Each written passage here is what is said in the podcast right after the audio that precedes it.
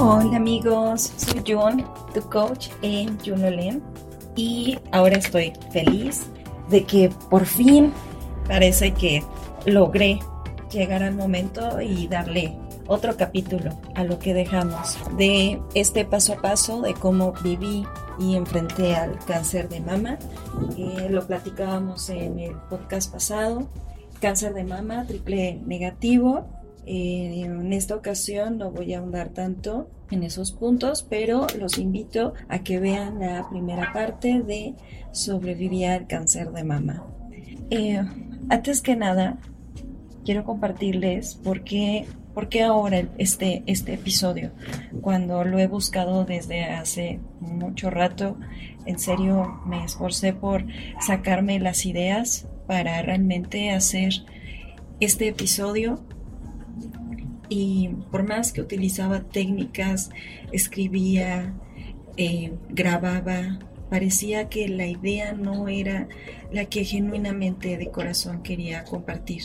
Una idea valiosa, todas las que rechacé en ese momento, pero decidí que lo genuino de corazón es cuando algunas hermosas personas se abren y me comparten que de alguna manera lo que hago los inspira en alguna batalla que están librando o se están enfrentando.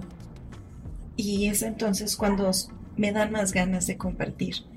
Pues toda esta este movimiento de Jun Lolen, justamente esa es su raíz, el compartir y acercar eh, experiencias, conocimiento, técnicas, para poder enfrentar a esta vida que en un segundo paraliza, que es caótica y que aún así nos despertamos todos los días a ver ese amanecer y nos tomamos un momento para ver el atardecer.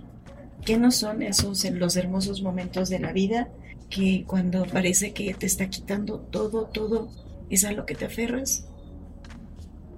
De eso es de lo que hoy les quiero hablar a qué me aferré en los momentos, no tengo otra palabra para decir culeros.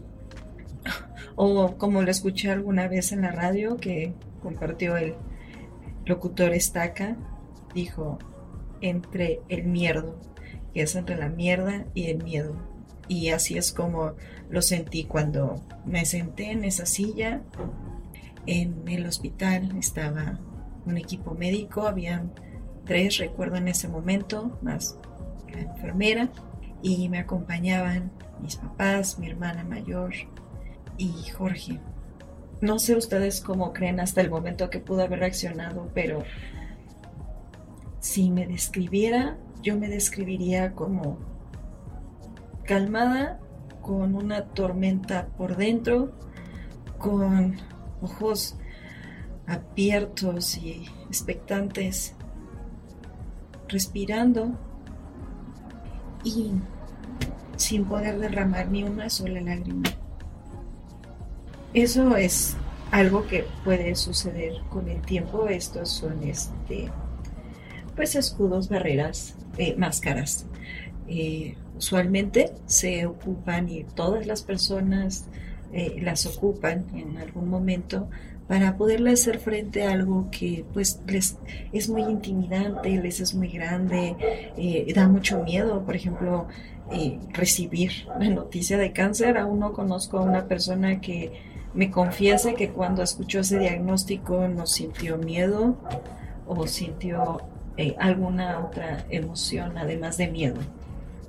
yo siento que pasamos por muchas y miedo es una característica cuando te ve de frente el equipo médico y te dice, tienes cáncer de mama, es un cáncer de mama triple negativo, es maligno, tiene un 70% de actividad tumoral, hay que empezar a actuar rápido, vas a hacerte muchos estudios, vas a, a, cancelar todo en tu agenda y de ahora en adelante tu única y gran prioridad es estar en el hospital el día y las horas que te tocan para cada uno de tus estudios, intervenciones médicas o administración de, medicamento intravenoso.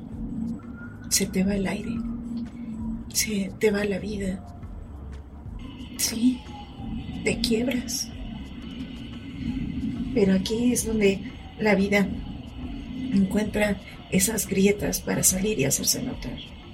Pues, eso sí, además de mi historia, me he empapado de tantas otras hermosas historias donde relatan justamente cómo no aceptan un pronóstico de muerte, aceptan un diagnóstico y una intervención, pero no un estilo de vida, no una actitud, no, no tu vida. Que ahora con una enfermedad así, tu vida deja de ser tuya y parece compartida con la enfermedad en lo que te deshaces de ella o ella de ti o aprenden a convivir juntos por muchos años, compartiéndolo en varias pláticas en diferentes ocasiones. He comentado que para mí y como yo veo a la enfermedad es que la enfermedad es cabrona, porque es una maestra cabrona. Si tú te si tú aceptas a la enfermedad, la ves y la tomas, puede darte lecciones de vida increíbles, increíbles lecciones de vida que vas a vas a llevarlas como los tesoros que son. Pero si eliges la otra cara, negarla, no verla, querer taparla, se vuelve grande, se vuelve atroz, se vuelve feroz y es imparable, destructiva y te deja sin nada. Aunque yo quiero aferrarme a la idea de que la esperanza siempre está en uno y en otro lado solo que con solo esperanza pues es un ingrediente esencial para hacerle frente a muchas circunstancias inciertas que te va planteando el día a día, nuevos retos, cambios, que es lo único seguro en esta vida, el cambio. ¿Cómo le vas haciendo frente a esos cambios? Bueno, yo decidí ser de el equipo de conoce la enfermedad, acéptala, aprende de ella. No sé si llegamos a ser amigas, pero hasta el momento hemos aprendido a convivir lo más sanamente posible. Como todo ser humano, hay días en que mi único reto es no irme a dormir sin una ilusión. A veces el cuerpo está tan cansado, las heridas son tan dolorosas que solo pararte a ir al sanitario es una labor titánica donde tienes que concentrar toda tu energía, tienes que concentrar todas tus ganas de luchar para mantener tu dignidad y hacer y cubrir tus necesidades básicas como adulto. Pero hay veces en que no se pueden todas y se requiere apoyo. Y es donde el ambiente, el entorno, y la humanidad aún con todas las desgracias que se llegan a hacer los seres humanos unos a otros en nombre de muchas muchas causas pero que llevan a pues a situaciones muy violentas como en México hemos vivido por tantos tantos años. Y pues en medio del cáncer con ese ambiente eh, el ambiente más cercano o también aquí mucho personal de la salud que brinda pues sí, esos servicios, esos acompañamientos, porque la enfermedad a veces sí rebasa las buenas intenciones, en ocasiones sí rebasa yo creo que esto es lo mejor para. En la enfermedad es a pie de plomo, por eso es, y me tomo este momento para concientizar a toda aquella alma que está del otro lado.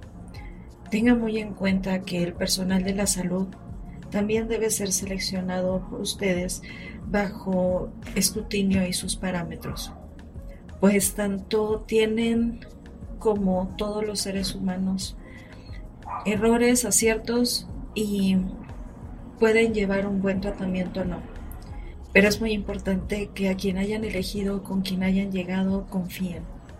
Confíen en esas manos que los van a guiar, los van a curar y van a hacer todo lo mejor posible por hacer algo mejor para su salud.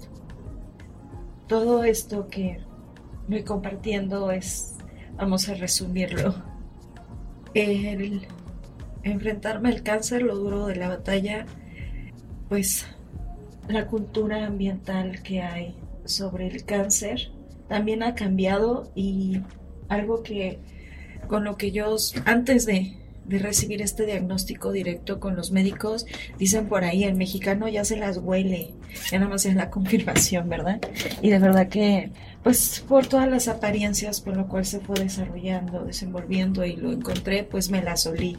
Me la solí, me la solí y cuando lo vi en esa pantalla de ultrasonido, eh, le puse de, de nombre a cáncer, Antoine Me inspiré en ese, en ese personaje de, de Ratatouille, porque yo, de corazón, espero que no me destruya y que por el contrario se ponga la esperanza en ese nuevo, sean, ser amigos de, de, lo nuevo, de las, de las nuevas ideas y de, de seguir disfrutando este regalo que hoy lo tengo.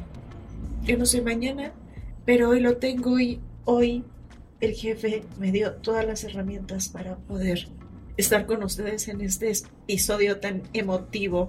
Eso es lo que tiene esta enfermedad. En sí, realmente, sí, para, paréntesis o la hipotenusa, la tangente de esta, esta, pues esta plática que estamos desarrollando eh, si ven una película emotiva o que mueva los sentimientos de alguna forma, cáncer. No, o sea, no me canso en las películas ver el cáncer. ¿Saben algo? Si hay por ahí alguien que se dedica al cine, por favor consideren que hay más enfermedades que también necesitan ser vistas y que también son fatales, no solo el cáncer. Para darle variedad también al cine es, importante, justamente a través del cine es, es eh, una maravillosa forma en cómo eh, la creatividad nos permite entender la vida desde un lugar seguro, desde un, lugar libre donde pues eliges la película que, que quieres. Y pues bueno, si van a hablar de películas emotivas, de corazón, drama, suspenso, por favor inviten otras enfermedades, además del cáncer. Ya me cansé de ver puras películas, cáncer, cáncer. En serio, me urge comenzar a llorar también por otras enfermedades, ¿saben? El sentimiento está aquí, pero ya lo siento justo y necesario.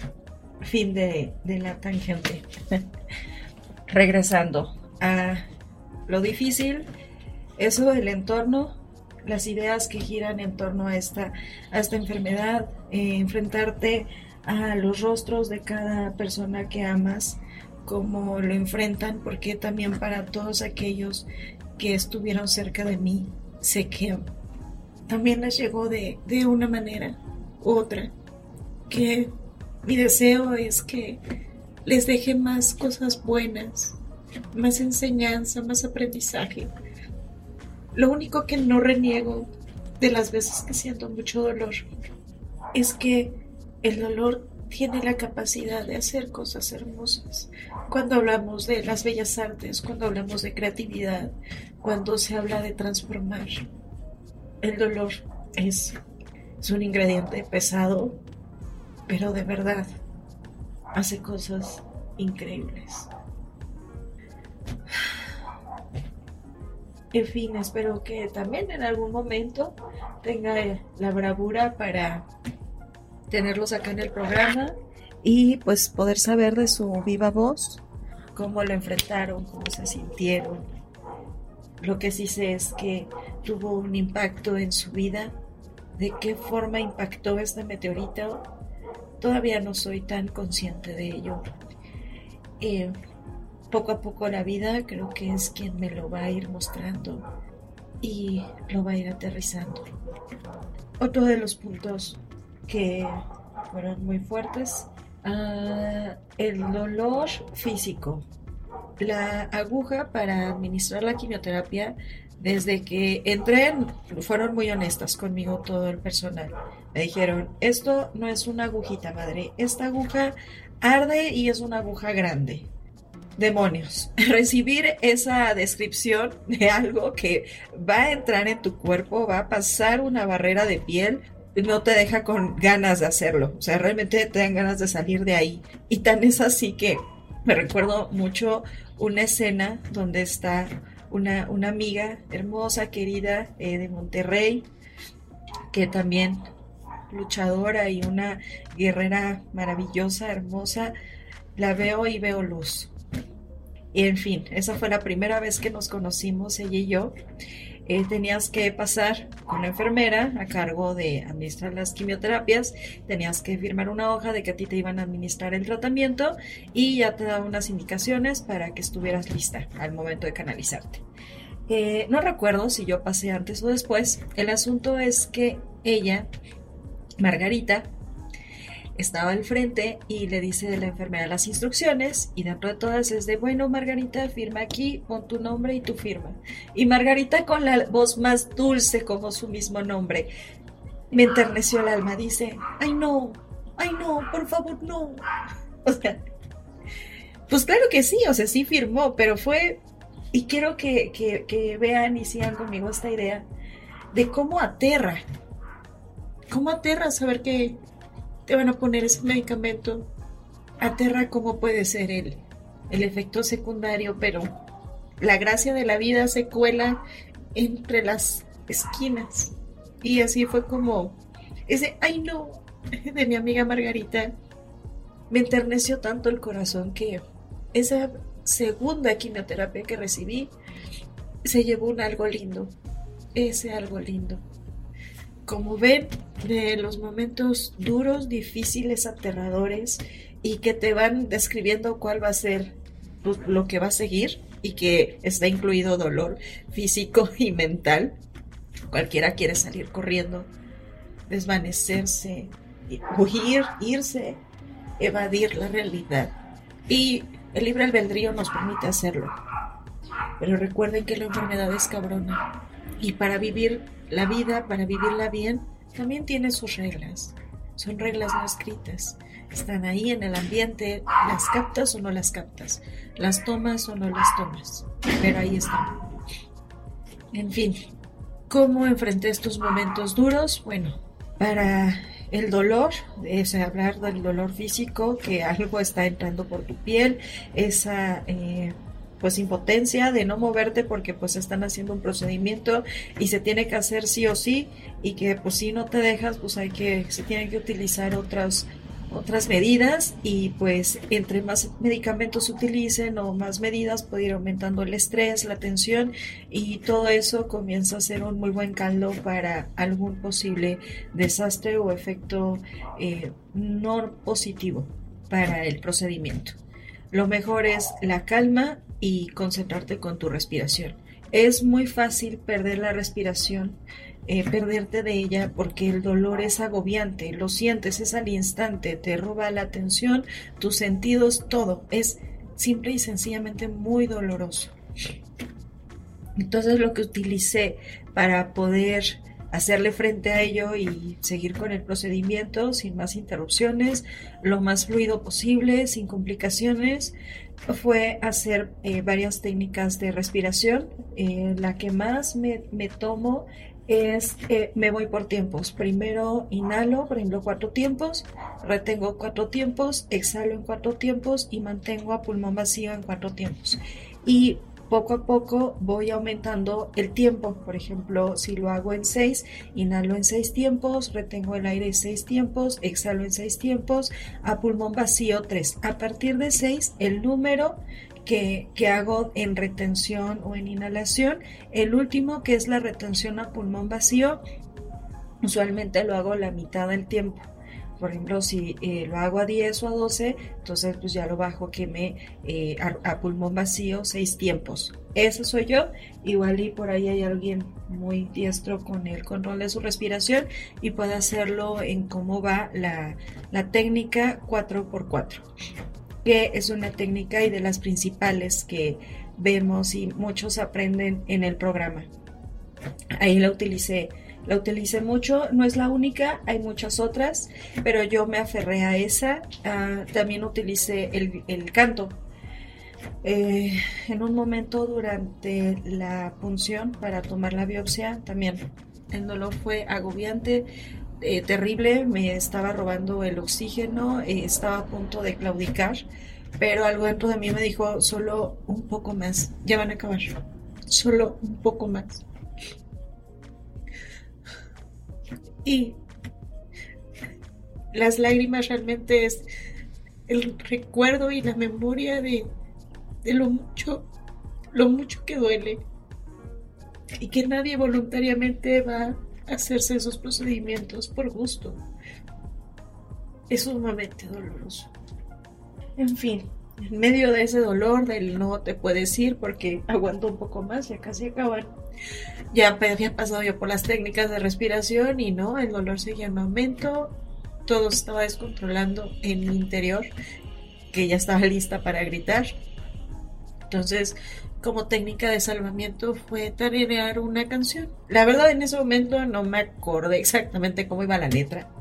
Es una canción que me encanta de Piratas del Caribe. Es eh, mi marinero ideal. La riqueza me da igual, solo ha de consolarme mi marino audaz jovial. Y así es como entre esas respiraciones, ese tarareo, eh, fue que pues se logró completar el procedimiento.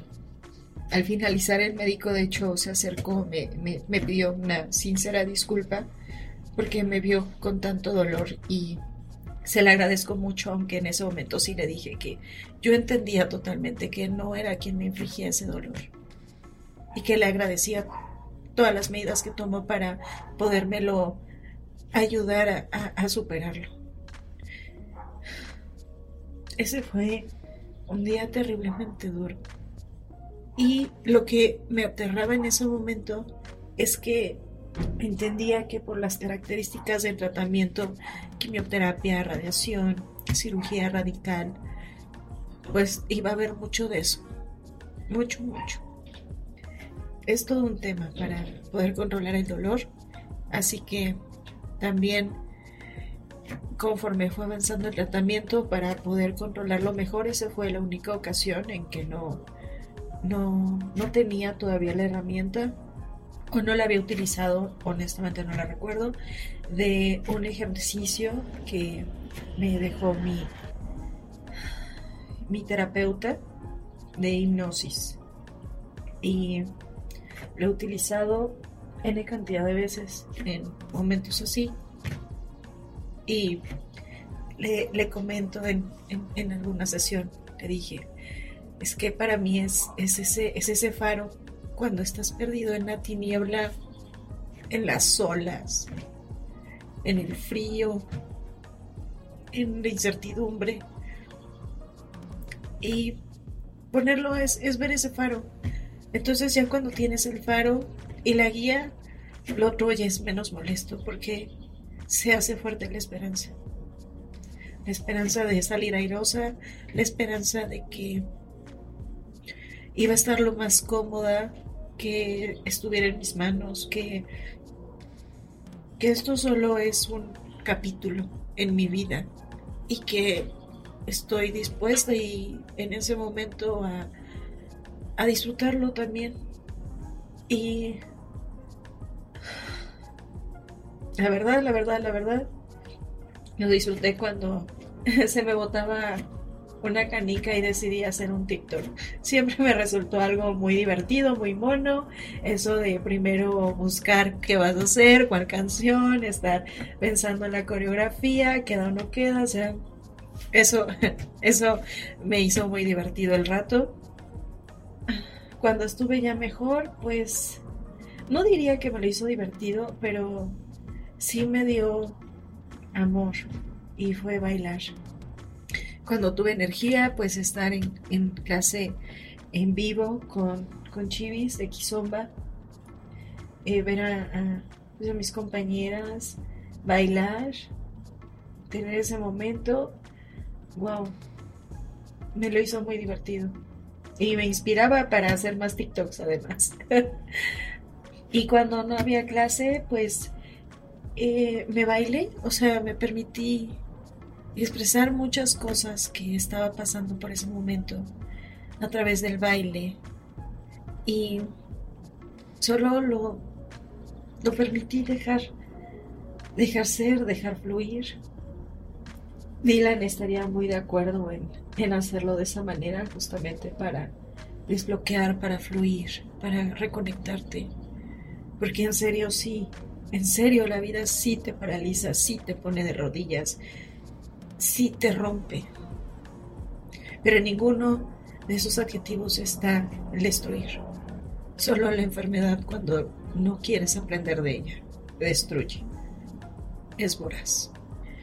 Pero cuando eres valiente, tienes sus hermosas recompensas. Como tener esas imágenes en, en mi mente de bailando con mi espejo, llevando el ritmo, el sol ligeramente por escrudiñándose por la ventana, el, el aire liviano, el sentir como las emociones suben, suben al pecho, suben a la garganta y salen a través de, de, todo tu cuerpo. Y en un momento se unen con la canción y el pensamiento. Es realmente hermoso. Así es amigos. Esos fueron mis momentos que me paralizaron. Esas fueron mis herramientas con las que les hice frente. De corazón, espero que todo esto que platicamos, compartí y escucharon, les siga dando y les dé ese ánimo que a mí también en algún momento, pasando por las redes, pasando por diferentes plataformas sociales, encontraba algo que me hacía sentido, que me daba vida, que me reconectaba, que me daban ganas de bailar, que leía, sea ese algo lindo para alguien más. Y nos vamos a seguir viendo en el siguiente episodio. Muchísimas gracias por estar aquí conmigo. Les mando muchos, muchos abrazos, a papachos y nos vemos en el siguiente episodio. Recuerda, mejorando tus hábitos, un paso a la vez.